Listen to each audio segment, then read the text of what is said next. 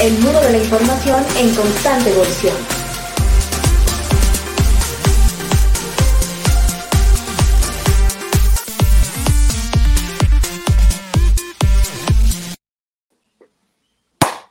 Infotecarios.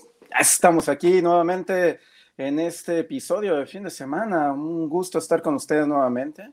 Mi nombre es Saúl Martínez Equiwa, me encuentro en la ciudad de Madrid y bueno, como eh, es recurrente a últimas fechas, hoy me acompaña el siempre guapo, carismático, bien peinado y vinotinto el día de hoy, Juan Machín, eh, mi buen amigo, arroba Juantífico. ¿Qué tal, amigo? ¿Cómo estás?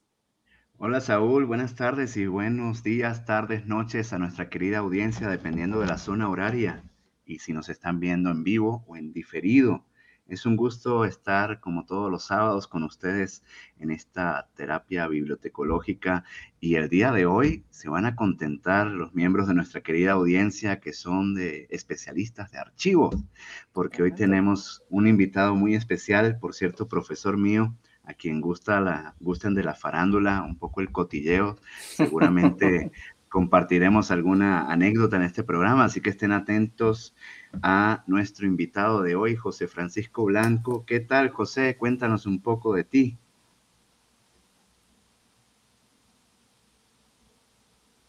¿Nos escuchas, José?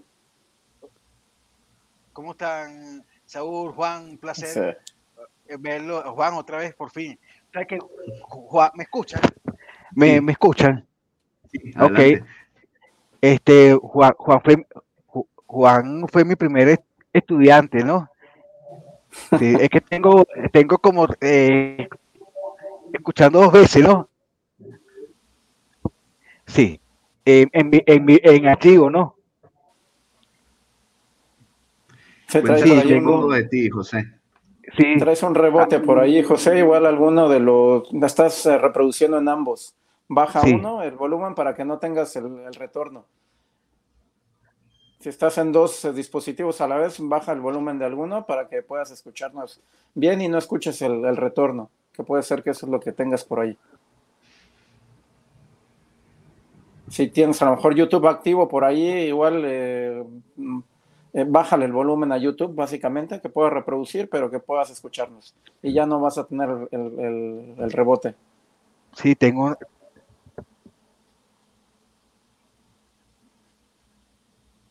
Voy, a, Ya, espérate. Ahora sí, ¿me escucha?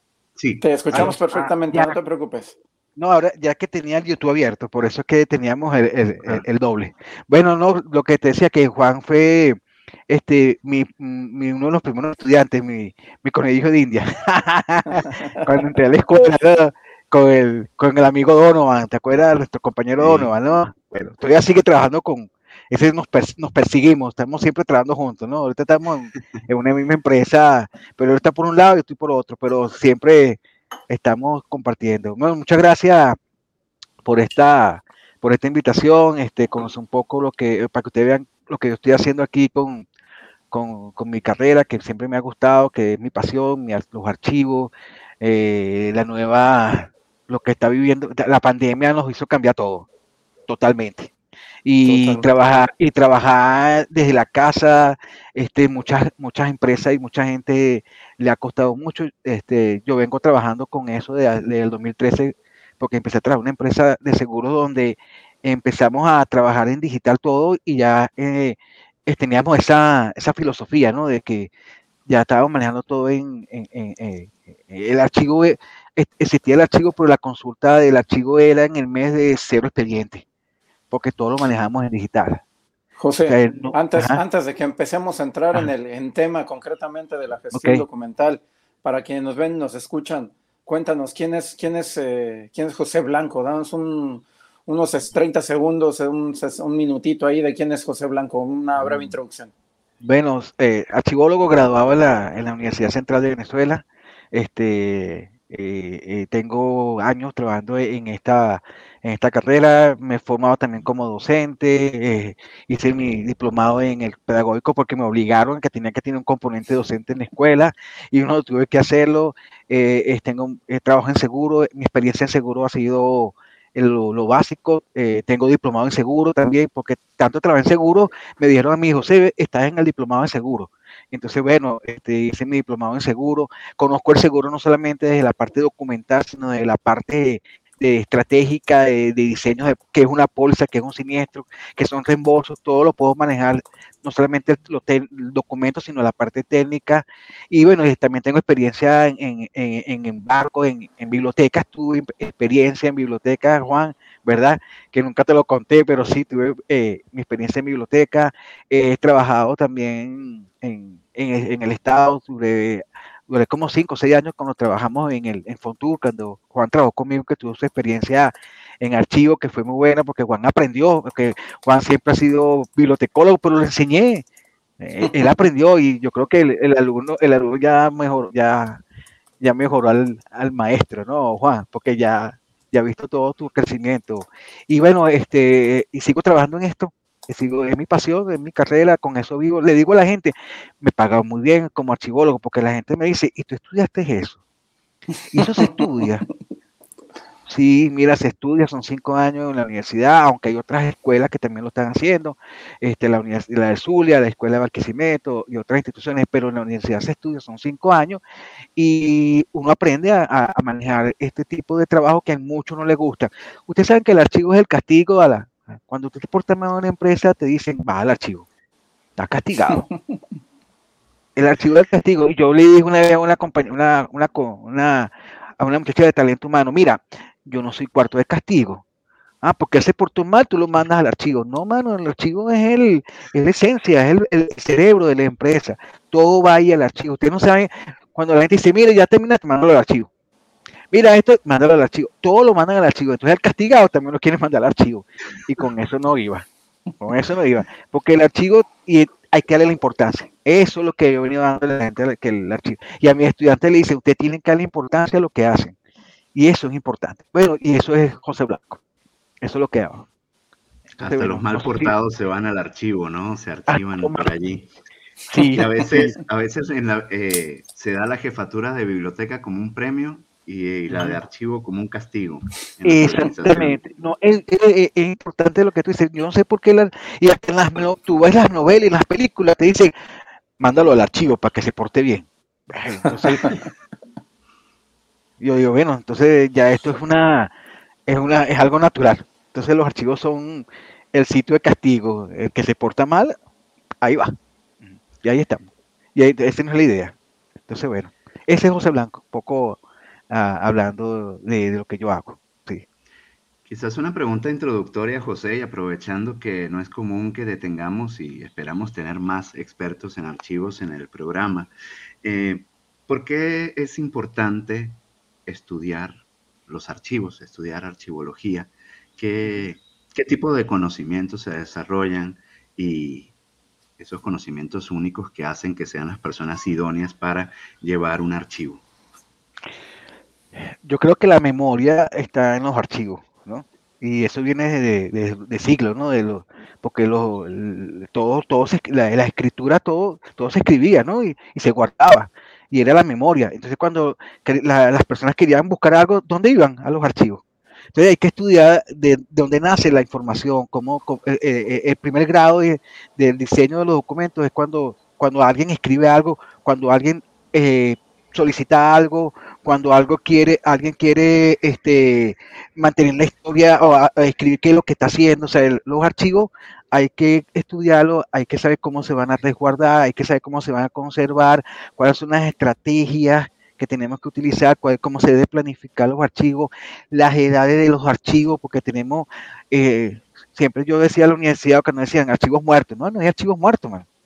Los archivos no están muertos porque no son cementerios, eso no es un cementerio, pero la gente lo ve como si fuera un cementerio, porque en las empresas tanto públicas como el Estado, este, la ven como si fuera un cementerio donde hasta tú no consigues solamente, yo he tenido la experiencia que he conseguido unos archivos hasta uniformes, de uniformes, cables, este, cartas, cartas, dinero, ah, o sea, tú puedes conseguir en archivos tesoros esos son tesoros, pero sí, yo creo que se tiene que estudiar para, porque es una carrera, es una ciencia. Es algo que tiene este sentido de que tú, tú generas algún documento, ese documento tiene que resguardarse tanto administrativo como histórico, porque eso es lo que buscan después, porque ¿cuál es lo, lo, que, se, lo que se debe probar cuando, cuando tú tienes el documento?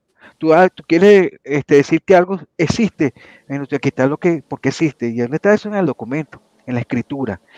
Se debe estudiar los archivos, pero de una manera de separarlo, porque tenemos los archivos históricos, tenemos los archivos administrativos, tenemos los archivos de gestión, y cada uno de ellos tiene una estructura distinta, cada uno tiene una manera de, de, de evaluarlo, de darle su valor documental, el tiempo que se van a conservar.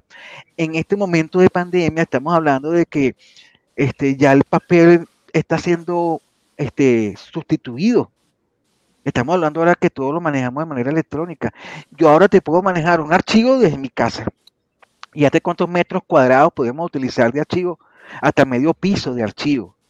Pero ahora con esta experiencia, con esta nueva gestión del documento, de la gestión documental, yo a mí me manda la información por correo, yo la proceso y la coloco y ya creé el expediente electrónico. Ya no digo, ya creé el expediente en papel. Entonces eso ha ido cambiando. Entonces un poco es eso, ¿no? Cómo ha ido evolucionando la, información, cómo ha ido evolucionando los archivos, cómo ha ido evolucionando las personas que los manejan. Yo me acuerdo que todos los inventarios los hacía yo en, papel, a, mano. Íbamos a, estante por estante y a anotar qué es lo que teníamos y anotarlos todos y, y, saber por qué ese el inventario, la memoria, lo que nos identifica qué es lo que tenemos en el archivo lo hacíamos en papel. Pero después llegó la, automatización, llegó la, las computadoras, porque son herramientas, no es que lo están sustituyendo, son herramientas que se han ido agregando a, a los sistemas de archivo, a los procesos. La, la, automatización es cuando tú tienes un proceso, lo simplifica, pero no quiere decir con eso que cuando tú lo simplificas vas a eliminar gente porque eso me pasó a una empresa y esto es una anécdota. Simplificamos los procesos, una empresa de seguro, y lo primero que me dijo el, el gerente de personal, José, y con esta simplificación vamos a, eliminar personal. Digo, no, porque aquí nosotros no hemos automatizado nada, lo que estamos es simplificando el proceso. O sea, que mientras que hacíamos un proceso manual de eh, que teníamos que abrir una carpeta, hacer una, una tarjeta, no, ahora lo podemos hacer, podemos hacer la, la etiqueta ya automática. Este, me acuerdo que las solicitudes teníamos que buscar los, expedientes en, el estante si estaban prestados o estaban en caja. No, lo que hicimos es que el usuario podía consultar ya, ah, el expediente está, eh, está disponible, el logo estaba disponible. Ah, el expediente está en préstamo, ya tiene sin prestado, estaba en préstamo. Este, eh, sí, está prestado. El expediente está en caja, sí. Simplificamos el proceso, pero no es que eliminábamos personal, porque todavía seguíamos buscando el papel, seguíamos archivando en papel, entonces lo que hicimos fue simplificar eso. Entonces, por eso que te digo, es una evolución. Entonces, hay que estudiar, hay que prepararnos, hay que formar. De otra manera, eh, es como decirte, ver varias versiones de los archivos. Y estamos ahorita en una versión digital, totalmente. Ahorita las empresas que manejen papel, este, tienen sus problemas porque eh, no hay papel, no hay tinta, no hay impresora, o este, están reciclando los papeles. Ahora, no sé si ustedes se han fijado, pero aquí en Venezuela las compañías están reciclando el papel. si yo tengo un documento que ya no tiene ningún valor documental, reciclan y, y usan la otra parte. y tenemos la información, entonces tenemos que identificar realmente cuál es cuál. Eso está pasando ahorita en las compañías. Entonces, bueno. Ahora, ahora que mencionas esto, José, Ahora que mencionas esto, José, ¿tú cuáles crees que son los eh, principales problemas a los cuales el profesional eh, de archivos se enfrenta hoy en día? Hablando un poco en este sentido de la eh, integración de sistemas tecnológicos, nuevas tecnologías, etcétera. ¿Qué problemáticas ves tú ahora y obviamente a futuro?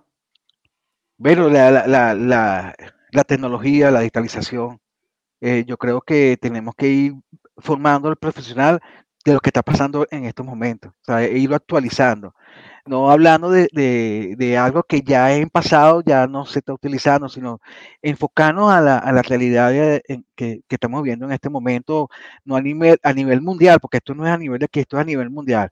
Todo se está hablando de la, de la digitalización. Ya la gente cuando habla de la digitalización cree que estamos digitalizando documentos. No, no, no, no. Estamos hablando de los procesos porque los procesos los estamos, lo estamos llevando de manera digital, donde el mismo usuario hace todo su proceso en la computadora. Entonces todo está guardado en la computadora. Todo, ustedes no ven que todo el mundo anda con una tabla, con un teléfono, con eh, ah, voy a tal sitio, sí, bueno, déjame meterme, ¿tienes wifi? Sí, me meto aquí, déjame buscar la información. No lleva nada de papel, sino todo está guardado en una computadora, en un servidor, en la nube. Estamos hablando en la nube, que estamos conectados en la nube y podemos conectarnos donde estemos y, podemos acceder a la información. Eso es lo que tenemos que ahorita formar a los profesionales de ahora. De, este punto de vista digital, de, la tecnología que ha ido avanzando, ya que ya somos archivólogos, somos este, especialistas en información o somos este, documentalistas, no sé, podemos llamarlo de cualquier forma, pero siempre con el mismo objetivo, administrar los archivos, darle la, el orden que debe de llevarse, el, adecuado, el que pueda recuperarse, que lo puedan recuperar, el que puedan tener acceso inmediato. Yo le digo a, a mis clientes ahora, ustedes no tienen que ahora depender de un área de archivo para buscar una información. Ustedes pueden tener acceso a la información directo.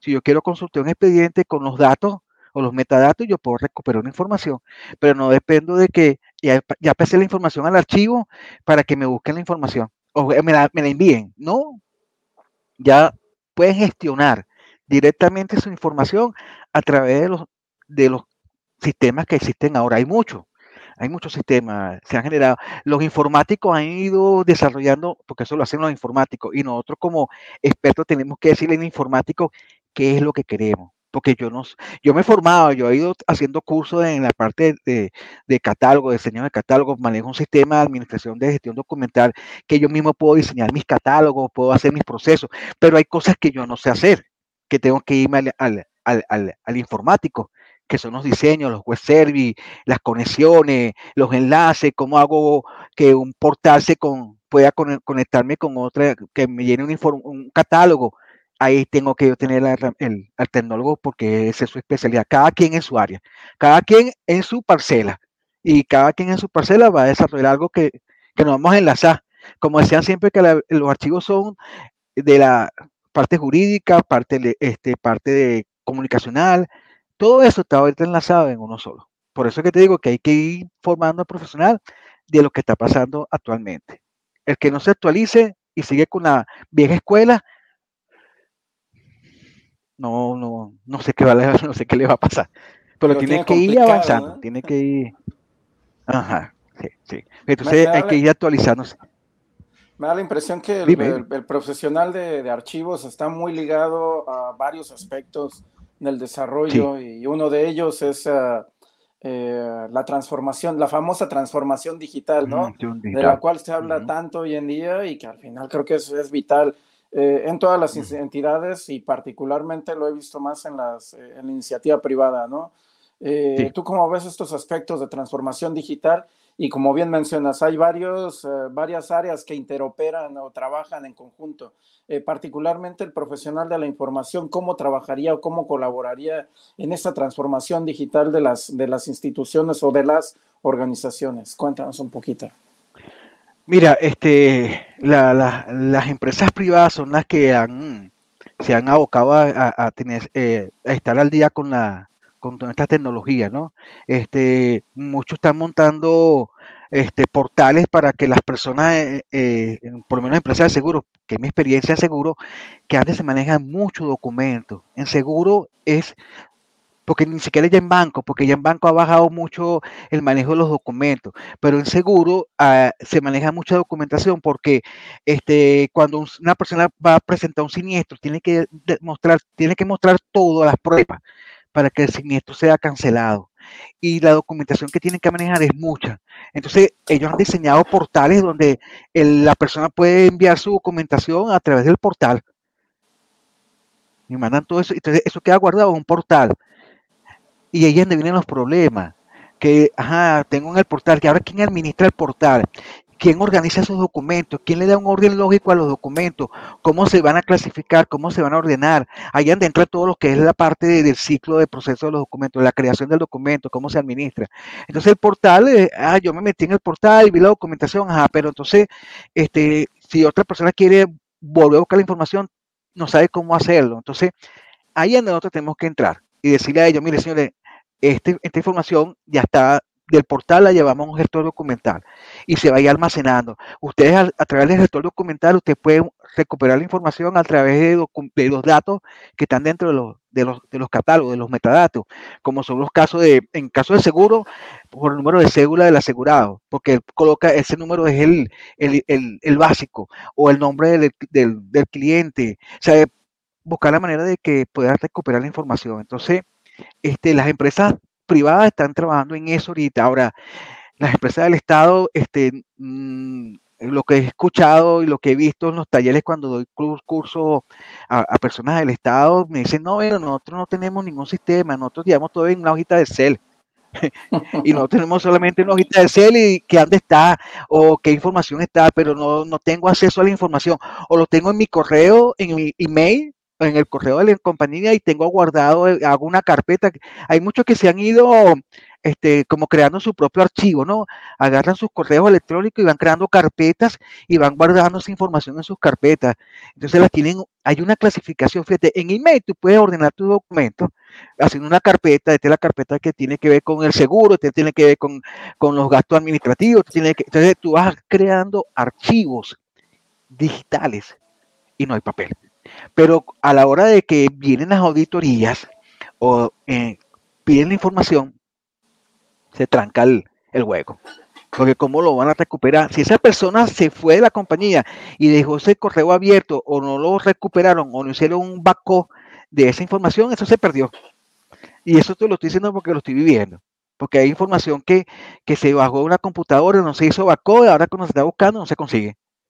Y no hay manera de recuperarlo porque no hicieron el, respaldo, no crearon una gestión documental adecuada para poder conservar esos documentos. Entonces tenemos que ver que no solamente es hacerlo de esa manera, sino también el papel de uno como gestor para que esa información perdure y se conserve como se hacía con papel, pues. Porque en papel tú tenías que imprimir todo, tenías que tenerlo todo en carpeta y se guardaba y se metía en caja, son 20 años, son 15 años. Entonces, bueno, eh, se mantenía y se podía recuperar si tenía la manera de, o tenía bien hecho todo el proceso. Pero bueno, nosotros tuvimos mucha experiencia y Juan también, que llegábamos a archivos, como dice Juan, abríamos la puerta y no podíamos entrar porque estaban las cajas. Pero eso, este, para hacer eso teníamos que hacer un inventario, identificar las cajas, darle un orden, un orden lógico a los documentos. Entonces, bueno, eso es lo que está pasando en estos momentos. Entonces tenemos que ir ahorita a la tecnología, todo tiene que estar este, tiene que haber esa integración, la archivología, la documentación, eh, los centros de información, todo tiene que estar engranado con la parte tecnológica, porque eso es lo, que, lo que estamos viviendo. Este, y, ahora en el momento de pandemia, que creo que fue lo, lo que hizo que todo esto explotara, pues, se, expandiera, pues. Eso, eso no sé si te responde, seguro, a, Juan, lo que me, si estamos claros, yo estoy claro de lo que estamos haciendo. Gracias, gracias.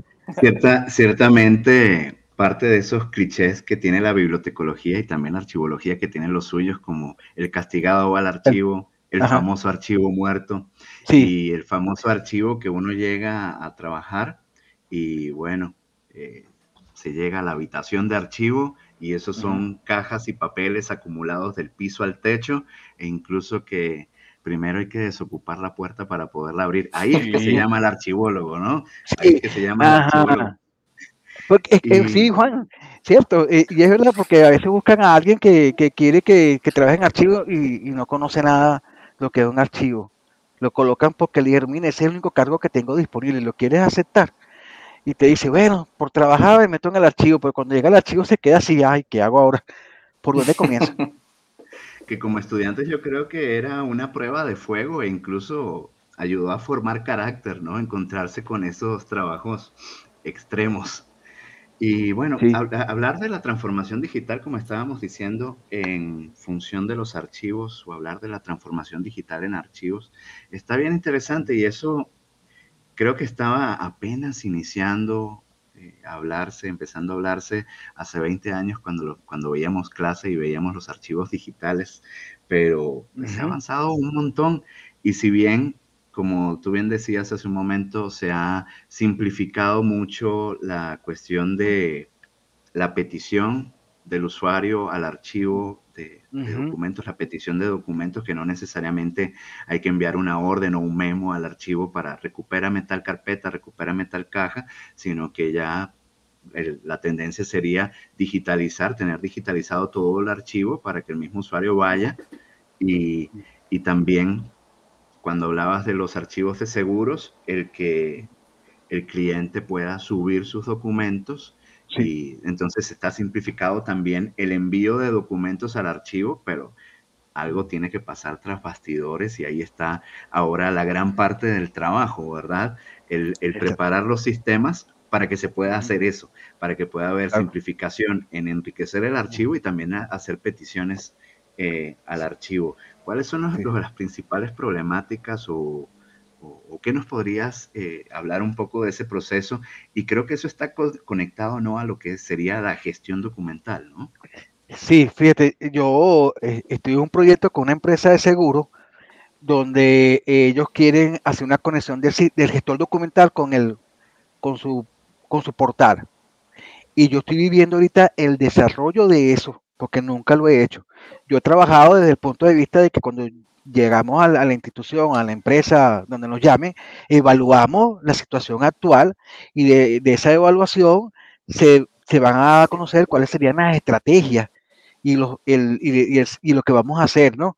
Pero de este punto de vista, donde ellos quieren que la información llegue de un portal y que y llegue de esa información a tu gestor documental, hay que hacer un desarrollo de tres, cuatro, no sé cuántas horas de trabajo, hacer pruebas, hacer los hosts. O sea, he aprendido cosas que yo no sabía. Entonces me ha gustado esta experiencia porque digo, oye, qué interesante de que ahora este, con, este, con esta herramienta el gestor documental se llena automático. Los campos se llenan automáticos, o sea que no va a tener alguien que te esté transcribiendo este, la información, sino que si llegó, se, se, recibió la información, se conectó y pum, llegó, hasta los documentos se adjuntan. no lo van a creer, pues ya los documentos ya vienen adjuntos a la ficha. Entonces, ¿qué vamos a hacer nosotros? ¿Qué, ¿Cuál es nuestra, nuestra tarea. Ahí donde entramos nosotros. Ajá, chévere. Todo está, está muy bonito, está excelente, pero ¿quién te va a administrar eso? El mismo analista, el mismo técnico, el, la persona, no, porque él está abocado al, al análisis del proceso. Si yo tengo que pagar un siniestro, yo tengo que analizar toda esa información que me llegó y tengo que revisar si realmente cumple con los con lo que él está solicitando, si está dentro de los parámetros, si está entre los días, pero no, no vas a tener una persona que te está evaluando qué es lo que está llegando ese gestor documental. Entonces tenemos, tenemos que estar preparados para eso. Tenemos que ir trabajando de que tengo que administrar esa, esa información que va a llegar ahí, porque no solamente es la primera fase, sino que van a seguir llegando documentos, porque van a seguir pidiendo, mira, necesito que me envíes también el informe cuando te operaste el ojo izquierdo, porque tiene una relación con el ojo derecho. Entonces, esa información tiene que llegar y tiene que adjuntarse a esa, a, e, esa ficha que se creó, a ese, a ese catálogo, a ese registro, como lo llamemos, ¿no? Y eso, eso iba evolucionando el, el manejo de los archivos, o sea, que tenemos que seguir administrando la información porque es importante este, tenerla controlada, porque llevamos documentos controlados, porque si no, tú lo que hiciste, que hiciste una inversión de, una, de un diseño, si no lo controlas, vas a tener un, un sitio donde solamente se va a estar almacenando información, se va a estar almacenando sin ningún control. Entonces, por eso que te digo, eh, eso es el, lo que puede suceder, o, puede suceder si no tenemos la persona adecuada, pero tenemos que estar formados. Y nosotros somos la persona adecuada, el, especialista, el archivólogo, el bibliotecólogo, porque también la biblioteca también tenemos que ver con el tema de la pandemia, la biblioteca también ha tenido su, su, ah, su, sus bajas, ¿no? Porque la gente no va a las bibliotecas ahora. Ahora la gente, yo vivo a las bibliotecas, yo he investigado en la biblioteca. Tú vas a la biblioteca y están solas, porque todo se hace en línea, ¿Sí o no, Juan? No es así. Las revistas están en línea. De todo, tú, tú, tienes acceso a la información sin tener que moverte de tu casa. Y así está pasando con los archivos, tanto administrativos como puede pasar en otros países como Colombia, México, que tienen otros sistemas de archivos de gestión donde tú tienes acceso. Pero nosotros aquí en Venezuela, con las nuevas leyes de archivos, creo que terminamos ya de, de, caer en el, en el abismo porque yo estoy escuchando un sistema nacional de archivos de que trabajé en el Estado y yo nunca vi ninguna evolución. Y, he visto, yo he trabajado con gente que, con personas del Estado donde le he dictado curso y me dice, no, Ale, yo estoy en el archivo porque es el único cargo que había. O que yo entré al archivo y, bueno, mire, tengo un estante, pero ahí los tengo los documentos. O sea, no hay ninguna técnica, no hay ningún control, no hay nada. Entonces, te, me imaginas, te imaginas eso, ¿cómo estará? Entonces, las empresas, sí, las empresas privadas sí están un poco más preocupadas en sus archivos, haciendo esas inversiones costosas, muy costosas controversial esa nueva ley de archivos de Venezuela y por cierto... No, no, sí, el, muy bueno el, el, el, que hicieron ustedes, donde estaban estos panelistas que, que yo, yo pregunté, ¿y por qué no está la directora de la escuela dentro de, ese, de, ese, de esa discusión? Y nadie me respondió, no tuve respuesta por nadie, porque si tú eres la cabeza de la, de la escuela y estuviste dentro de ese proyecto, yo no opino porque yo no, yo no estuve, yo nada más estoy leyendo lo que está pasando, y estoy escuchando y estoy viendo los, cambios, pero si tú estuviste en esos cambios, ¿por qué no estuviste en entre esa discusión? Estuvo muy buena, vamos a esperar qué pasa ahora, de verdad que fue excelente, todos los, profesores que estuvieron ahí están muy claros este, de la situación de la, de la nueva ley de archivos que salpica, salpica, salpica mucho. Exactamente. A quien le interese el tema, que me parece que es interesante desde el punto de vista de cualquier profesional de la información, está el video en el canal de Infotecarios sobre la, ley de, archivos de Venezuela. Eh, consúltenlo, véanlo después de, este video. Es el, uno de los videos más vistos de los recientes que se han hecho acá en, Infotecarios. imagínate, imagínate. Rompió récord entonces. Sí. Y volviendo a los archivos volviendo a los archivos digitales, también el archivo digital y sobre todo el archivo administrativo, eh, al digitalizarse se generan también otras preocupaciones en cuanto a lo que es la legitimidad, integridad del documento, que no se haya manipulado, que las firmas estén correctas y por eso se incorporan también los sistemas de firma digital que en algunos países ya están y en otros, otros están surgiendo. ¿Cómo, ¿Cómo, anda eso de, esa área de oportunidad.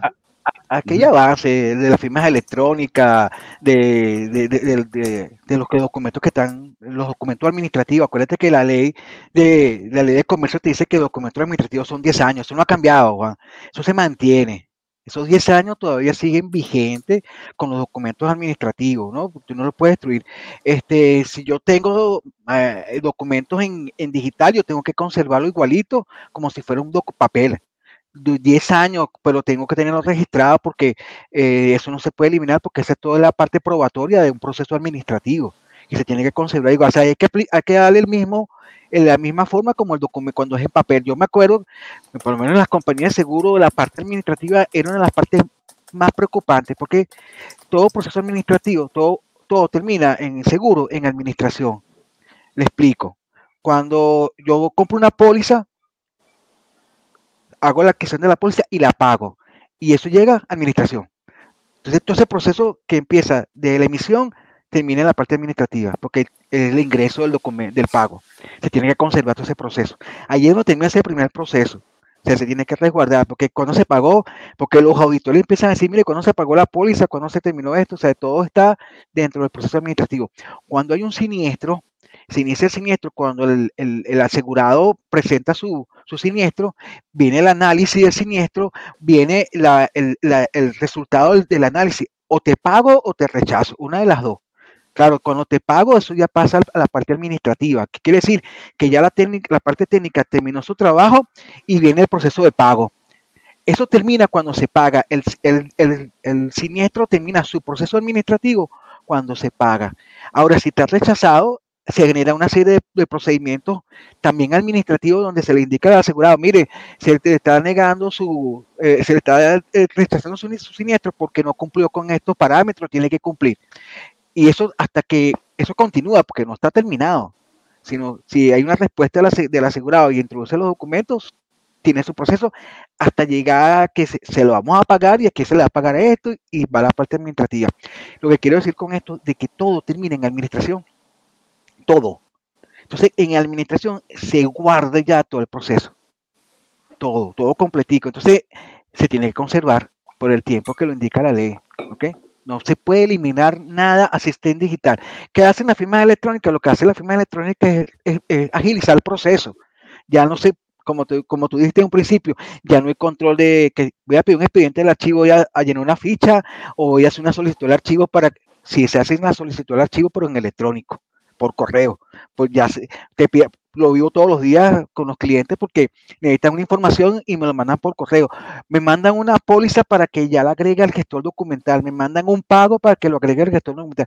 Todo se está haciendo a nivel digital. Okay. Pero también ahora, para eliminar el, uso del papel, se están montando procesos donde las personas llenan toda la información y queda guardado y no generan un papel. Entonces, eso, eso ha ido este, creciendo entonces tú ves cada día más que la gente no tiene tantos papeles en los escritorios. Tú ves que la gente que está todo el día en la computadora. Todo el día está trabajando en la computadora porque todo se te llega, directo a los correos, a los servidores, a los buzones y todo se maneja ahí. Entonces se tiene que conservar igualito eh, los documentos. Pero hay algo que me llama mucho la atención, que los agentes reguladores, tanto de los bancos como los de seguro, que regulan los procesos, controlan a estas empresas, siguen incrementándole documentos al, conocer el cliente. Ahora, en la última ley, incorporaron ahora que tienen que la persona agregarle la dirección donde vive, el, servicio que tiene en su casa, están pidiendo las declaraciones de, impuestos, antes que no lo pedían. Ahora están pidiendo más documentos. Entonces, nosotros nos preguntamos, ah, si estás pidiendo más documentos, ¿cómo los quieren? ¿En papel o en digital? Entonces, eso ha ido incrementando también este, eh, e, este uso. Pero sí, el documento electrónico, la firma electrónica es, es, la herramienta que se está usando en todas las empresas, sobre todo las, transnacionales y, las que están aquí en Venezuela eh, lo están utilizando también para, por el uso del papel. El papel está muy caro, la tinta está muy cara, los, los espacios de archivo están muy caros las empresas que almacenan archivos se volvieron, bueno, llegaron a un costo tan elevado que la gente dice, para que yo voy a guardar una caja tantos años y del costo que me está 300 dólares, 400 dólares mensual por almacenar 3.000, 2.000 cajas, 300 cajas, eso es costo y, no es ningún beneficio. Entonces eso ha ido cambiando toda la filosofía de, de los archivos. Yo creo que va a llegar un momento de que ya no van a existir, yo digo, ya no van a existir los archivos, ni, siquiera los equipos de archivos, los, los, equipos donde tú guardas los, los, documentos. Bueno, eso ha ido también de manera perdiéndose. No hay, ya no, no tenemos estantes, no tenemos anaqueles, porque la gente dice, para que yo a comprar algo si yo lo tengo todo en digital. bueno, pero al final, al final también es que tienes, eh, ya no tienes el espacio físico, pero tienes el espacio digital, ¿no? Que al final también ese cuesta, ¿no? Los bits y los bytes también, el espacio de almacenamiento cuesta. De una u otra manera habrá que pagarlo, ¿no? Sí, ese es otro tema porque ahora todo lo que es la parte de tecnología, los enlaces son muy costosos. El tener un internet es ahora costoso, sobre todo aquí en Venezuela, que, está, aparte que es malo, porque vamos a estar claro que es muy malo, este, es muy costoso. Entonces las empresas privadas que lo administran, que tienen, eh, que tienen lo mejor, este, los costos son, amigos, este, por las nubes. Entonces, eso también afecta. Y yo tengo un servidor en mi oficina, en mi empresa, tengo que tener un buen servidor o lo coloco en la nube, que es lo más barato que hay ahorita para el almacenamiento, que son las nubes. Porque eso te, también te, te libera un poco tus servidores, puedes tener eso como respaldo, pues. Eso un poco. Eso también está pasando. O sea, todo tiene su, sus pros y sus contras, pero ahí estamos. Ahí estamos. Al final el mismo proceso de evolución de los sistemas eh, te genera sus respectivas problemáticas, ¿no? Sí. Eh, en función de, cada uno de ellos. De cada, eh, y del que se decida cada institución a utilizar finalmente, ¿no? En función, obviamente, de sus respectivas problemáticas, ¿no? Hablando un poco de los sistemas de gestión documental, ¿tú por qué crees que son importantes estos sistemas y bueno, tú, tú, qué ves hacia futuro en estos sistemas de gestión documental, ¿tienes alguna recomendación eh, para quienes nos ven y nos escuchan ahí, tu punto de vista experto también? Eh, ¿Cuál es tu comentario sobre los sistemas de gestión documental?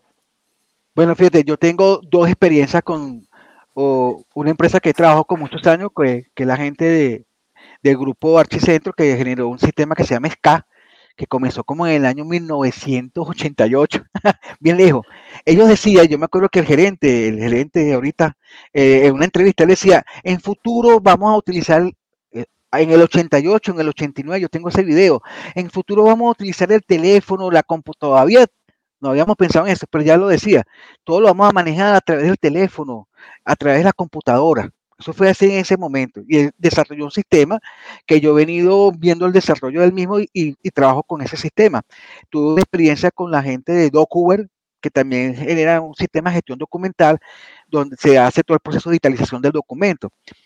Eso de verdad que te hace un cambio total, te cambia totalmente la, la mentalidad, porque no es lo mismo, o sea, cuando la persona dice, no, quiero un expediente y se mete en la computadora y ve todos los documentos, que pedir un expediente y llenarse el escritorio de tanta carpeta. No, mira, es una cosa que tú ves el cambio totalmente. Entonces los, los sistemas de gestión documental, los, sistemas, es, es, el cambio del papel al del papel al digital, o sea, todo se va en, en manera digital. Yo tengo una empresa de seguro que ellos todo lo manejan a través del sistema aire, que es el SCA. Y el archivo que tienen ahora es 20, ni siquiera 10 metros cuadrados o menos, no sé. Es una cosa pequeñita porque todo está en el aire, todo está en la nube. Entonces ellos, la persona quiere buscar dónde se le pagó el siniestro, con qué se pagó, cuál es la póliza y todo, con una sola búsqueda. Tienes el acceso al, sistema de gestor documental. Si tú no tienes un gestor documental para administrar los archivos, no tienes nada porque no es lo mismo que tú lo tengas un no es lo mismo que lo tengas en un buzón, en una computadora, en un servidor. ¿Y cómo tú lo administras? Eh, se han creado los sistemas de gestión documental donde tú generas los catálogos, donde generas las bases de datos, donde generas los, metadatos, donde tú tienes que recuperar la información. Se ha hablado mucho de, los, de todos los procesos, de cuáles son los datos, que, cómo deben estar conformados, cuál es la información que debe tener para recuperar la información. Los metadatos tienen que ser muy sencillos. Tampoco es que tú vas a llenar un catálogo de tantos datos para recuperar un, un expediente. Ya con los datos básicos, en mi experiencia, y ha funcionado, tú puedes recuperar la información. Tú puedes hacer una búsqueda de un documento de, eh, varios catálogos en una sola. O sea, eh, el catálogo, por lo menos este, este, sistema, tiene una consulta general y tiene cinco catálogos. Tú dices, estos cinco catálogos, búscame a, José Blanco. Y él te va a dar un, un resumen. Dice, ah, mira, José Blanco tiene pago de, de siniestro, tiene un siniestro por aquí, tiene la póliza emitida también aquí, tiene este, o sea, todo lo que ha generado esta persona lo vas a conseguir en el gestor documental. Pero para eso tienes que haber desarrollado todo un proceso de organización, de planificación, de, registro para tener ese resultado. Eso no se va a hacer por obra y gracia. Eso hay que primero organizarlos y todo, y el, sistema tiene que estar bien diseñado. Entonces, estos sistemas de gestión documental nos va a permitir la administración de ese fondo documental que está llegando a, través de, del, papel digital y lo que se está transformando de papel a digital, porque no podemos olvidarnos de eso, Saúl y Juan, que hay documentos que tenemos que transformar también, ¿ok? Que, que ya, que, que hay que seguirlo conservando, pero te dicen, sí, pero yo no quiero ya tener archivos, yo no quiero almacenar eso, es tener mucho cuidado, porque el hecho de que tú lo conviertas en digital no es el hecho de que tú lo destruyas no tenga, eh, eso no es así, porque si el documento tiene que conservarse por el tiempo que dice en la ley, hay que conservarlo. Que lo utilice de manera digital es otra cosa, pero tenemos que transformar también los documentos que están en papel, porque eso es importante. Y, y el gestor documental es la herramienta de nosotros para poder conservar los documentos. Es importante contar con gestor documental. Yo tengo dos experiencias muy buenas con la gente de DocuWare que no sabía manejar este gestor documental y aprendí y, hice unos cambios porque realmente había cosas que no, no eran lógicas para el manejo y no funcionó. Y después con la pandemia nos sentimos, no, cuando empezó la pandemia, nosotros estábamos en la casa, estábamos tranquilos porque teníamos toda la información en digital. Todo, tanto la administrativa como la técnica, como todo lo teníamos en digital. Y eso lo comenzamos en el 2013. O sea, eh, estábamos como ya preparándonos para, para cualquier este evento como, como pasó ahorita con, la pandemia.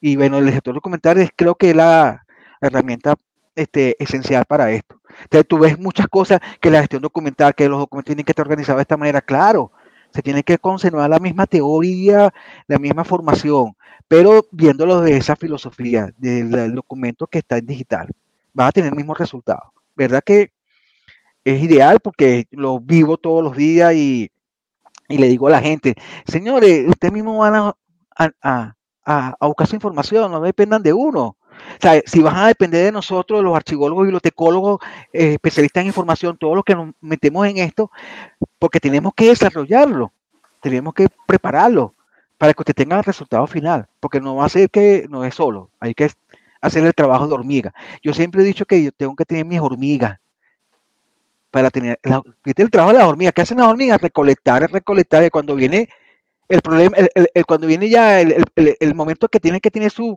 su reserva, las tienen. Bueno, yo tengo que tener mis hormiguitas que me ayuden a organizar todo, a, cargar todo, a tener todo, a tener bien estructurado y después tengo mi resultado final. Aquí está, el producto.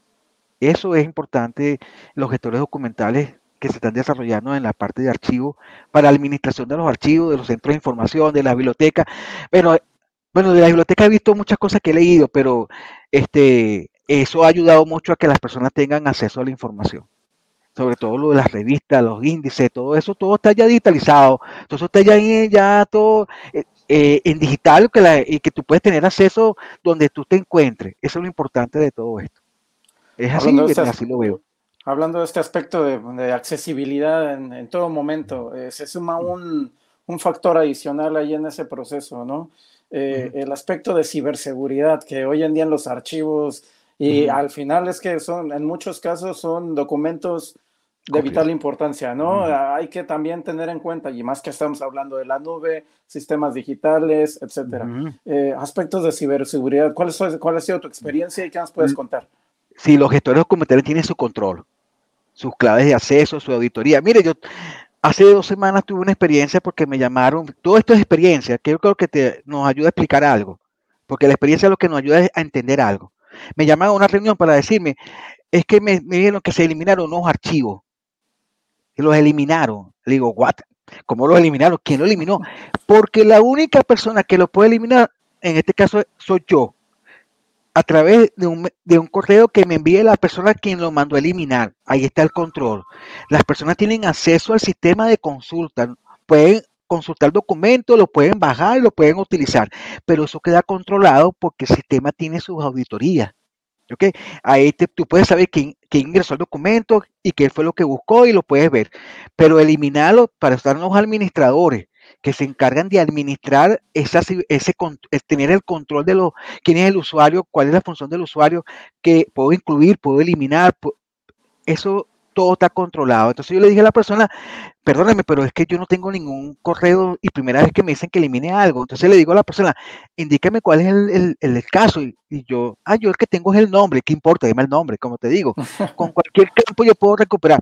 Y ahí mismo en la oficina, en la reunión, en, vivo, puse el nombre de la persona y le dije, mira, aquí están las dos pólizas, la del papá y la del hijo. Y, usted, y, le digo, inmediatamente le digo, y, y en esa fecha entró una persona y lo consultó, pero no lo eliminó. ¿Qué pasa? Que la persona, este, a pesar de que tú le das la inducción del sistema, porque es importante que la gente conozca cómo manejar un sistema, cómo consultar, porque también el problema son las inducciones. Si tú no le das las inducciones a las personas y, no le dices cómo manejarlo, eh, tienes un, sistema ahí por tenerlo. Te tienes que decirle cómo. Entonces la persona parece que no cambió el catálogo y se fue a otro catálogo que, tiene, que puede tener los mismos campos y cuando consultó en ese catálogo le, no le apareció, eh, no le apareció la información, claro, estaba en un catálogo que no tenía que ver con el que estaba buscando. Y eso se lo expliqué, mire, y aquí está, usted hace uno se metió en otro catálogo y, no lo consiguió, porque si lo buscaste el 16 y después el 16 estaba eliminado, era eso. los sistemas, para, para responderte, Saúl, todos tienen su control. Todo, todo sistema, cuando tú entras a, a tu computadora, tú pones una clave, ¿sí o no? cuando tú la quieres colocar. En las empresas, cuando tú ingresas a una empresa, te dan un correo, te dan una clave para que tú entres al sistema, te dan una clave para que todo tiene clave y todo está asociado a tu usuario. Y ahí tú puedes determinar qué es lo que tú hiciste. Por eso que te digo, las investigaciones ahorita son más fáciles que antes, porque con un usuario hasta te dicen que metiste en internet, estás usando las páginas que no están adecuadas, porque tu por IP de tu máquina, cuando están controlados, tú puedes ver todo lo que está pasando en lo que tú hiciste. Tú estás controlado. La, gente de seguridad te tiene controlada con el IP, no con tu, ni siquiera con tu clave, sino con el IP, porque cada máquina tiene un número de identificación y está asociada a tu usuario. Entonces, todos los sistemas de gestión documental tienen también su control. Cuando tú diseñas, tú sabes quién es el usuario de consulta, tú sabes quién es el usuario de, inclusión, tú sabes quién es el administrador. Si, ah, me bloquearon la clave, entonces tú tienes que entrar a desbloquearlo. No lo hace cualquiera. Tienes que hacerlo el administrador para que te bloquee y te, y te dice, bueno, te desbloquea, te puedes usar tu misma clave o se te venció la clave. Cuando se te vence la clave, tú la cambias. Porque tú puedes cambiar tu clave, porque es tu clave porque también tienen límites, las claves tienen que durar 120 días o 30 días, dependiendo de la política de, seguridad de la empresa, de la, parte de tecnología. Eso lo dicen. Entonces, bueno, si existen los sistemas para, para proteger la documentación, que es importante. Eso, eh, porque si no, imagínate. fuera... al final antes pensábamos en un sistema antiincendios, cuando era físico el, el, espacio, antiincendios, sí. antirrobo, etcétera. Y hoy en día es un tema de ciberseguridad totalmente. Sí, sí. Claro, están los hackers. Y los hackers sí hacen lo que. Ahí sí era. Si el hacker se metió, bueno, este, ya ahí sí era porque creo que para eso que sean ellos este, ido formando por algo. Pero los hackers sí hacen lo que le da la gana con los sistemas. Así tengas el mejor sistema de seguridad. No, es, es, no va, nadie va a entrar. No, eso no lo podemos saber nosotros. Yo no lo puedo saber yo. Pero sí existen los controles de seguridad de los sistemas. Sí está, está planteado por, lo que se maneja. Y en este momento más que nunca. Es así. De estos temas creo que es importante destacar aún más eh, ese papel que seguimos teniendo los profesionales de la información, tanto en archivos y bibliotecas, en hacer ese trabajo tras bastidores para que todo sea más práctico, para que todo funcione y además de la importancia de lo que es la formación que acabas de mencionar, tanto en archivos como bibliotecas, para asegurar que, los usuarios hagan el mayor y el mejor uso de, de, los recursos que estamos poniendo a disposición. Y aprovechamos con esto a saludar a dos colegas de nuestra audiencia que nos acompañan acá en vivo. Está Esther Alfonso, nos saluda desde Buenos Aires, Argentina, y está también Juliana Rocío Randiz, también de Argentina, pero nos saluda desde Tucumán. Aprovechamos también para que eh, puedan visitar eh, la página de José Francisco Blanco, que tiene eh, una estrategia de comunicación muy interesante en Instagram, mostrando un poco sobre su trabajo y lo que es la gestión documental y qué son los eh, archivos digitales. Se lo consiguen eh, allí en, Instagram como JFB Consultores. ¿verdad? ¿Quieres mencionar un poco sobre, sobre tu red? Sí, bueno, este, eh, mi hija es la que se encarga de, llevar la, community manager. Sí, sí. Por eso es que es importante la familia, ¿no? Porque todo queda en familia, ¿no? este, y ella y eh, ella ah, eh, se documenta toda la información que yo tengo, ella la revisa, lo que yo consigo en la que me envían por también por las redes, se lo paso a ella para que también lo publique, porque es importante este, eh, darle a la gente lo que está pasando, ¿no? Cómo se está, cómo se está formando, cómo se está comportando ahorita este, este cambio total de los archivos, ¿no? Porque es un cambio, aunque es archivo, la gente lo ve todavía, como te digo, el cuarto de castigo, pero ahora tiene otra, otra, otra, otra cabeza, otro pensamiento, que es la, tecnología. Eh, eh, la tecnología es la herramienta que nos ha ayudado a nosotros a, que seamos lo que estamos haciendo ahorita. Eh, y, y, tenemos que enseñarles que los procesos son iguales los procesos archivísticos, el, ciclo vital, las tablas de retenciones de documentos, todo eso no ha cambiado. Lo que cambió es la forma de cómo lo estamos viendo, porque yo sigo manteniendo, ah, que este documento me dura 10 años, este documento este, este, tiene su valor legal hasta tanto tiempo. A veces me dicen, me piden a veces, a veces me piden cosas que uno dice, bueno, vamos a hacer, las podemos hacer. ¿Y qué pueden hacer? Necesito que en el catálogo me... Eh, eh, necesito que en el catálogo tenga un, una opción de que cuando el documento se venza me dé una alerta. Sí, lo tenemos. No, tenemos entre el gestor documental, porque hay documentos que se vencen dentro de las instituciones, porque, y es que, por lo menos aquí en Venezuela, el RIT de las empresas y de las personas se vencen, las cédulas también tienen una fecha de vencimiento. Entonces, esos documentos, para que las personas tengan ese alerta, para poderlo actualizar, ellos necesitan de que el archivo o nosotros le indiquemos cuáles son. Entonces, sí tenemos, contamos con los gestores documentales que nos permiten hacer ese tipo de aplicaciones o de desarrollo donde yo te puedo decir, mira, este documento se vence en el 8 de 2025 y cuando eso suceda, te va a llegar un correo a, tu correo donde te dicen que el documento se va a vencer en esta fecha. Y eso lo, hacemos. Eso es una estrategia que tenemos que este, diseñar con los tecnólogos de, los gestores documentales. Necesitamos que nos diseñen esto para ponerlo a la prueba. Entonces tienes que bajar, eso se hace. O que hagan una lista de los documentos para saber si los tengo, cuáles son los documentos que yo debo conformar los expedientes, porque los gestores documentales nos dicen cuáles son los documentos que deberemos tener en los expedientes. Entonces tenemos que hacer esa lista de, ese checklist de lo que tenemos. Ahorita yo hice un trabajo con una empresa de, también de seguro, porque donde tenían 70 cajas. ¿Sabes lo que son 70 cajas de expedientes de personal? Desde el 2014 hasta, hasta la fecha de hoy. Y estaban montadas todas en un estante. Y cada vez que querían buscar algo, tenían que buscar en cada una de las cajas.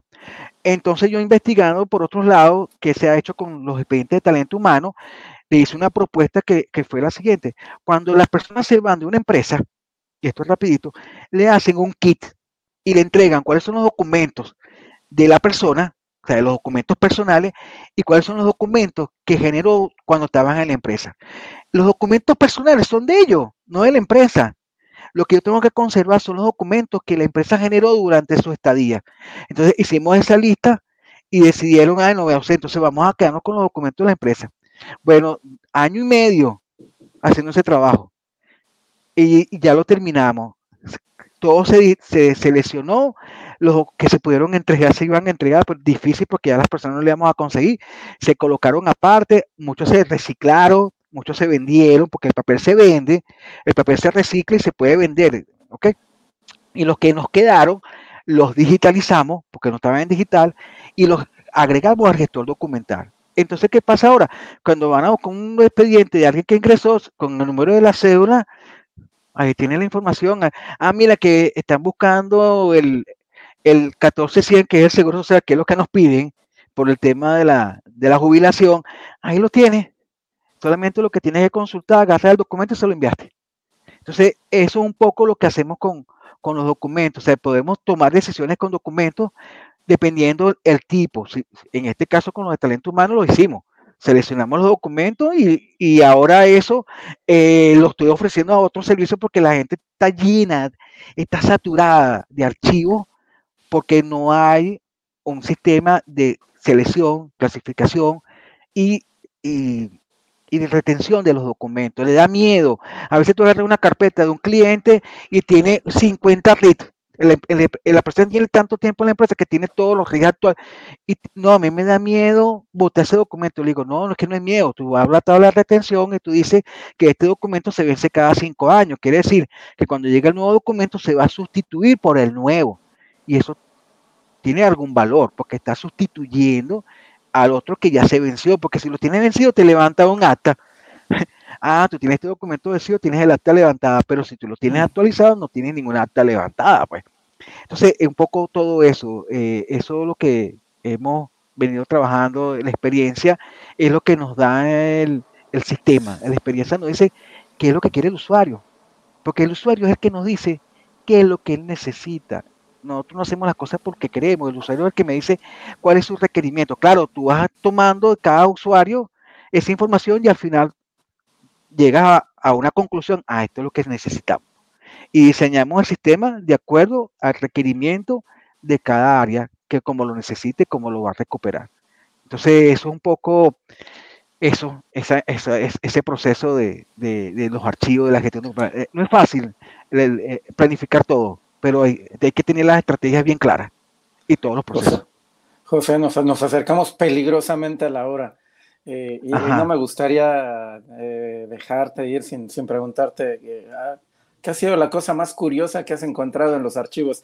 Todos sabemos que de repente encontramos cada cosa en los archivos, que bueno, ¿qué ha sido lo más curioso que has encontrado en, los archivos? Cuéntanos ahí. Aparte de animalitos,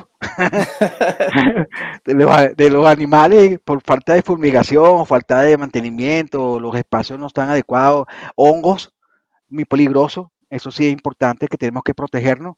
Eso sí es, si tú vas, cuando yo llego a unos archivos que hay mucho hongo, este, yo, yo le digo, mira, eh, eh, esto es peligroso, hay que, esto hay que hacerlo un tratamiento muy especial, porque he tenido colegas que han muerto por, porque se eh, una, una, bacteria por no protegerse.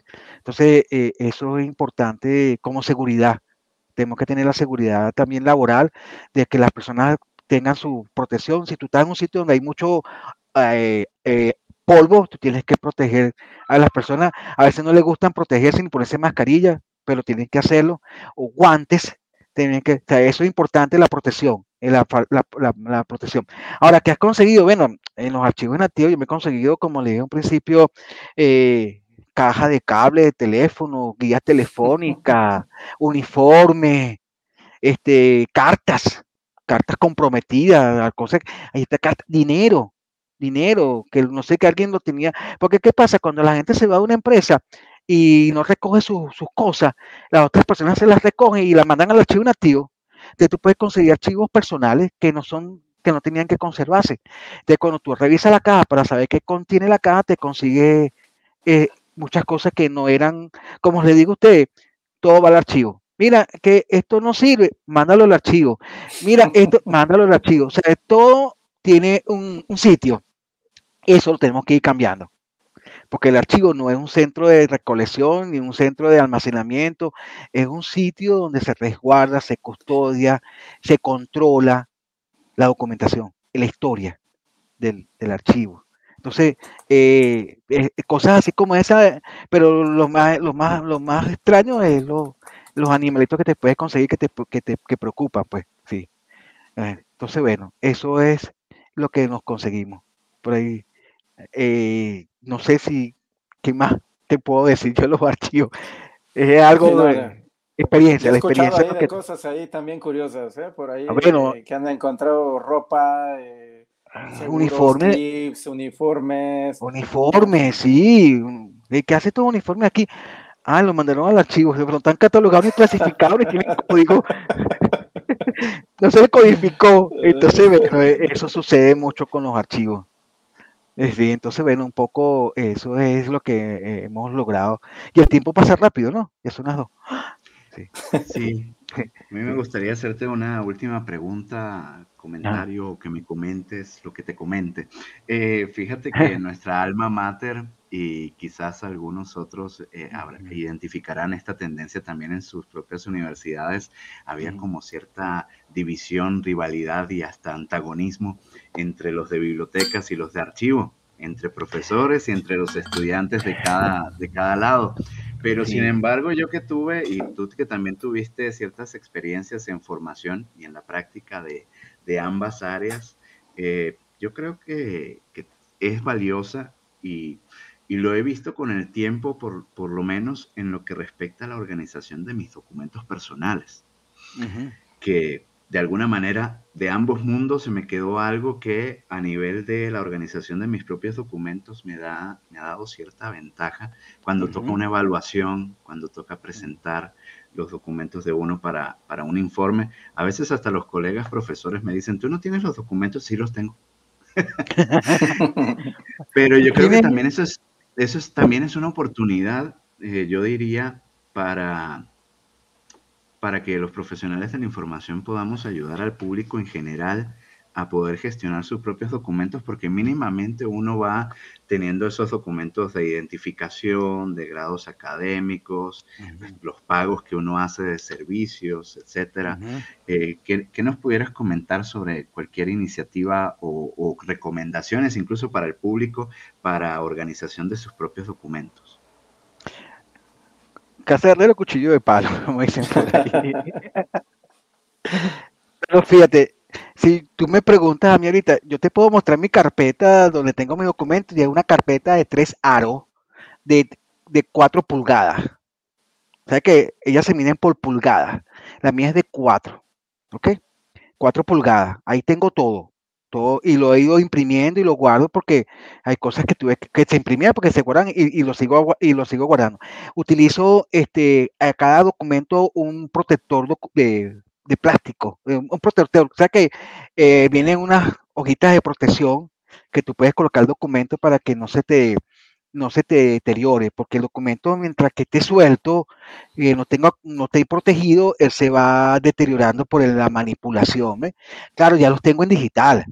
Lo primero que hice fue convertirlo en digital. Agarré un escáner y lo escaneé todo, y lo que me llega lo escaneo y lo tengo en digital. ¿Qué le podemos nosotros este, eh, eh, decir a, a, a, nuestros, a nuestra gente? Este, bueno, mira, si tienes el papel, conservalo tener un sitio fresco, que no haya humedad, este, en carpetas, no tenerlo en carpetas protegido porque eso le va a dar más, más vida al documento. Cuando se te pone documentos en amarillo no es por el tiempo, es porque le pega mucho sol o, la luz natural, eso es lo que lo pone. Pero yo tengo documentos que están en la carpeta y tienen tiempo y están igualitos, no están en amarillo, o sea, es eso un poco. Eh, eh, si tú, ahorita por lo menos, ya aquí no tenemos documentos de controles de, de, de pago de servicio porque ahora todo se maneja en digital. Entonces, bueno, si tú tienes una computadora, bueno, haz tu archivo por, por, tipo de servicio, CanTV, eh, electricidad, o sea, tú vas ordenando tus carpetas y por año. Entonces tú, tú abres tu carpeta este, este año, o sea, tú tienes que manejarlo desde ese punto de vista dándole a, cada uno de los documentos su identificación. Identificar cada documento es importante, porque no es lo mismo que tú coloques un poco de documento en una carpeta y no diga, es como si yo digitalizara. A mí me dice la gente, José, yo quiero digitalizar estos documentos. Ajá, chévere, yo te lo puedo digitalizar, yo puedo agarrar los documentos, los digitalizo, te los coloco en una carpeta y te los entrego un CD o un pendrive, aquí los tienes. Ahora, ¿y cómo los voy a yo buscar? ¿Cómo los voy a recuperar? Entonces no solamente es digitalizarlo, es darle un orden identificarlo, decir a qué documento, qué documento estoy guardando, porque no hago nada en que yo te lo digitalice, porque a mí me ha pasado, yo necesito digitalizar un archivo, ajá, y que tú, quieres, tú tienes que decirle qué es lo que quieres digitalizar. No todo a veces se digitaliza. Tienes que evaluar qué es lo que vas a digitalizar también, porque no todo se digitaliza, pero tú tienes que evaluar todos los escenarios para que la persona pueda recuperar esa información. Entonces, eh, se le dan todos los tips por eso es que hacemos mi página que, que, que eh, damos los tips, qué es lo que puedes hacer, por qué el documento se tiene que guardar de esta manera, qué es lo que tú tienes que guardar, para que la gente sepa qué es lo que va a hacer. No es que la solución es digitalizar. Hay gente que dice, mi solución del archivo es digitalizar todo.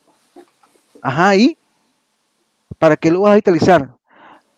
Para, para eliminar lo que tienes en papel o para que tengas, eh, eh, para qué lo vas a hacer cuáles son los beneficios que tiene la electricidad y cuáles son los documentos que, que tú vas a, con que, que, vas a trabajar, que vas a identificar. Entonces, eso es un poco lo que tenemos que enseñar. En la escuela, como tú dijiste, Juan, eh, existe, existía la rivalidad entre bibliotecólogos y archivólogos, porque empezábamos los dos primeros años todos juntos, ¿sí o no? Pero ya tú para el tercer año tenías que saber por dónde ibas por dónde por biblioteca por archivo. ¿Qué es lo que yo hice? Yo trabajé en biblioteca. Mi primer trabajo fue en biblioteca y aprendí todo lo que de biblioteca. Y dije, bueno, me voy para archivo y comencé a trabajar en archivo. Mi primer proyecto en archivo fue en un banco. En un banco. Y entré al área más loca que había ahí, que es el área internacional, cuando estaba el problema del, de Recadi, que la gente compraba valores por Recadi. El área internacional control cambiario. Mira, eso eran carpetas y papeles y clientes. Porque cada vez que una persona iba a comprar una divisa, tú tenías que llevar una serie de documentos para que te dieran las divisas. Y eso era, mira, eso era monstruo, la cantidad de documentos que manejaba. Yo tenía un cliente, que es un cliente que portaba ferretería, que nada más la carpeta de él eran como, porque dentro de la carpeta yo tenía una subcarpeta, quiere decir, por cada solicitud yo tenía que guardarlo por separado, porque cada solicitud tenía sus recaudos y cada solicitud tenía su número. Entonces lo llevaba por orden alfabético, peor todavía. Uno de los sistemas más complejos y más complicado y más difícil es el orden alfabético, porque es por letra. Entonces hay una letra que es más, que es más común que en otra, los, las M. las C, las compañías anónimas. Entonces, tú tienes que cumplir con las estrategias, lo que te decía las normas angloamericanas de manejar archivos, que tenías que colocar compañía anónima, empresa, tenías que cumplir con una serie de procesos. Y entonces era complicado, pero usamos una estrategia interesante. Abrimos una carpeta como con un sobre y ahí metíamos las solicitudes. Aquí estaban las solicitudes de esta empresa, de tal número a tal número. Y, así organizamos el archivo. Pero cuando yo llegué, eran archivos de cuatro gavetas y, cuando abría la gaveta los documentos salieron arriba. O sea, salieron porque estaba tan saturada las carpetas porque no había también control de la documentación. Entonces, ¿te imaginas?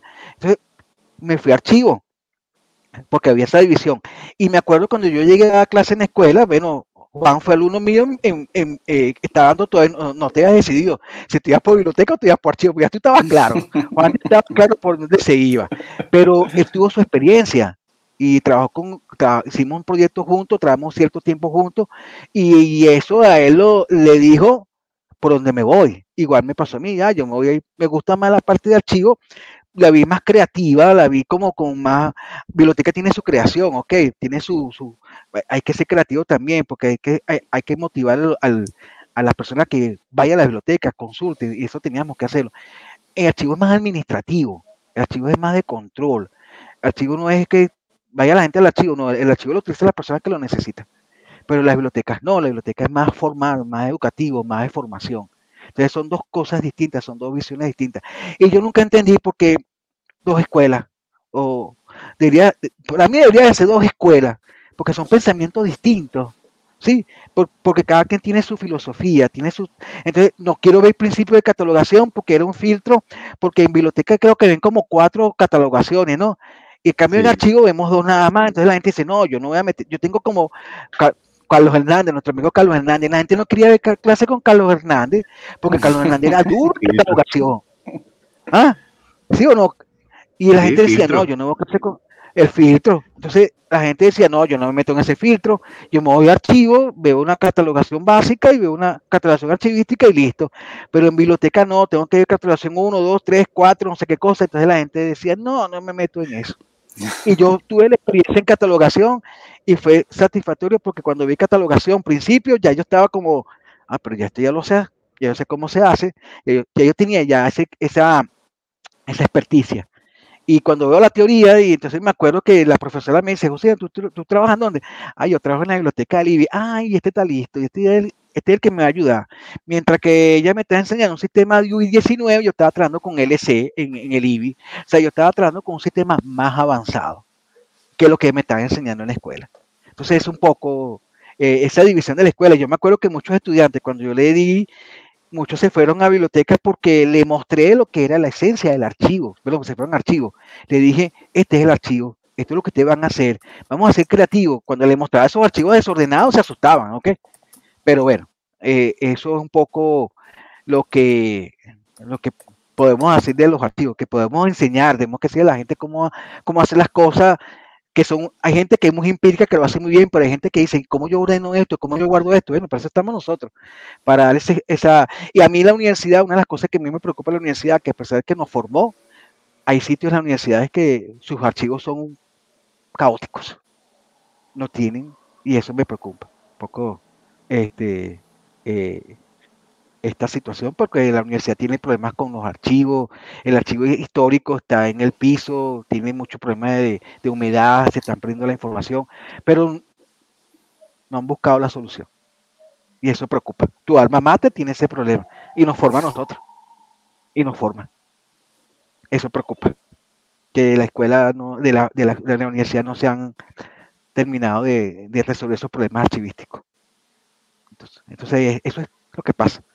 Pero en la calle sí, las empresas y las instituciones están, están para eso, están, están resolviendo su problema de archivo, sobre todo las empresas privadas. Las empresas privadas están, se preocupan más por sus archivos para tener su control.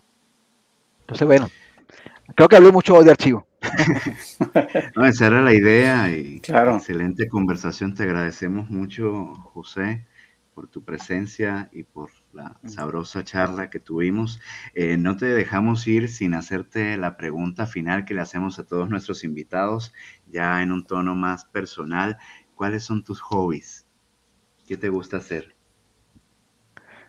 Bueno, mira, este, a mí me gustaba mucho jugar, eh, yo jugaba béisbol, jugaba softball, eso es lo que yo jugaba, ¿no? Cuando estaba. Ahorita, este, ya a esta edad, lo que uno está como cuidando, cuidando al nieto, que uno va al juego de béisbol con él y no se, se, se divierte con él y en la casa, pero este, a mí me gustó mucho la, trabajar en la casa con, con la computadora, ver cosas, siempre estoy aquí en, esto, viendo lo que está pasando este, me gusta ver el béisbol, a veces cuando me pongo a ver el a veces me da sueño, me cansa, ¿no? Cuando estoy cansado, pero este, eso es lo que yo hago, eh, eh, estar con la familia también, porque no es un hobby, pero ese me gusta, estamos siempre en familia y eso es importante, ¿no? Este, y, compartir, a veces, pero este, siempre eh, me gusta, a veces está en mi casa, en mi casa tranquilo, con los fines de semana, uno descansando porque en la semana uno trabaja ahorita, ahorita tú uno trabaja más que antes porque eh, ya cambió la, forma de, trabajar. Antes tú trabajabas en un solo sitio y estabas todo el día ahí, ahora no, me toca, como dicen, como dijo el amigo mío, patear la calle. hay, que patear la calle. Y entonces la calle patearla todos los días. Un día estoy aquí, un día estoy allá. Eh, eso, eso también, bueno, eso es importante porque sabemos que, que, que estás haciendo, uno está haciendo varias cosas y, esté enfocado en, lo que uno y en lo que uno le gusta. A mí me gusta esto y creo que seguiré trabajando porque como le digo a la gente, me pagan bien.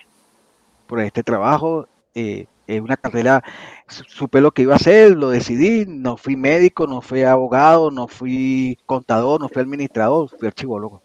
Cuando tú le dices a la gente, ¿cuál es tu profesión? Archivólogo.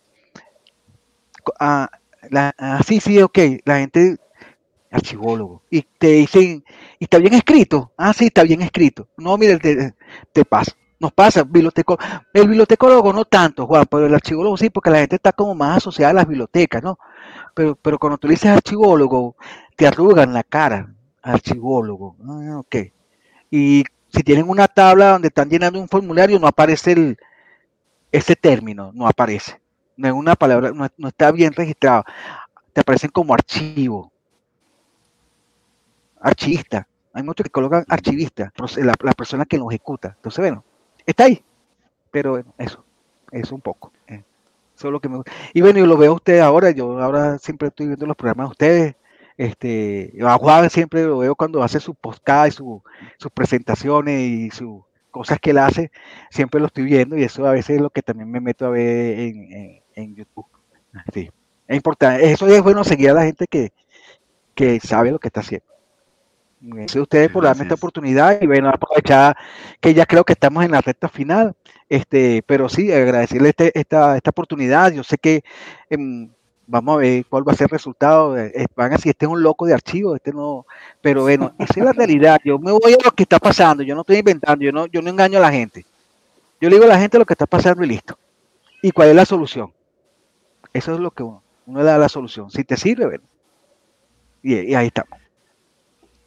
Muy bien, invitamos a la audiencia que siga por Instagram JFB Consultores, que ahí nos comparte muy útiles tips sobre la digitalización de archivos y la gestión documental. Agradecemos, como siempre, a nuestra audiencia por su presencia, por eh, habernos escuchado. Esperamos que les haya gustado esta conversación. Y si es así, pónganle me gusta al video, sea donde lo estén viendo compártanlo, comenten, suscríbanse al canal de Infotecarios, a Infotecarios también en Facebook, etcétera. ¿Qué nos falta, eh, Saúl, para cerrar? No, nada, agradecerle a José, realmente es que ha sido muy entretenida la charla, tan es así que regularmente vamos a una hora, ya nos vamos a una hora y media casi, así que gracias José, realmente ha sido un gustazo. Eh, y tenerte pronto, ¿eh? no, no, hasta luego, no, hasta un, adiós, sí, hasta pronto. Sí, algo más, más técnico que para que la gente conozca un poco lo que como una base de datos se diseña un catálogo. Creo que eso es importante de que ellos, las personas sepan cómo se hace. Uno que no es tecnólogo lo puede diseñar. Si tiene las experticias adecuadas, tú lo puedes hacer. Y si tienes toda la herramienta, toda la, la información que es necesario procesarlo, tú lo puedes hacer sin contar con otros expertos. Tú mismo lo puedes hacer para que tenga el resultado esperado y que, y que le pueda cumplir al cliente, que es lo importante. Es así. Claro que sí. Bueno, pues igual por ahí organizarnos un webinar o algo ahí para que podamos compartir todo este conocimiento que tienes y que, bueno, que, puede ser útil para todos los colegas, amigos que, que estén interesados o que quieran ampliar eh, ese conocimiento, ¿no? Como bien mencionas, colegas de bibliotecas que hemos pasado archivos y viceversa, eh, que hemos cruzado ahí el, puente eh, entre un lado y otro. Siempre será un gusto aprender un poco más, ¿no? Y, y bueno, por supuesto, Amigos, sigan por ahí a, José con su Instagram, eh, arroba JFB Consultores, síganlo por allí en Instagram y pónganse en contacto por ahí con él también, eh, que con gusto, si no es él, y ahí eh, su hija que le ayuda a gestionar, le, responderá y les pasará ahí el, pitazo, como dicen por ahí en mi pueblo, ¿no? Le, comentará por allá José mm. sus comentarios, sus preguntas. Eh, las dudas que hayan eh, surgido y por supuesto, gracias José, sin lugar a dudas por, por este ratito en, el spa, en la, en la hora eh, feliz de arroba infotecarios podcast. Sí, gracias. Ah. Bueno chicos, nos vamos y hasta la siguiente. Un saludo. Hasta la próxima. Saludos, saludos. Chao. Chao.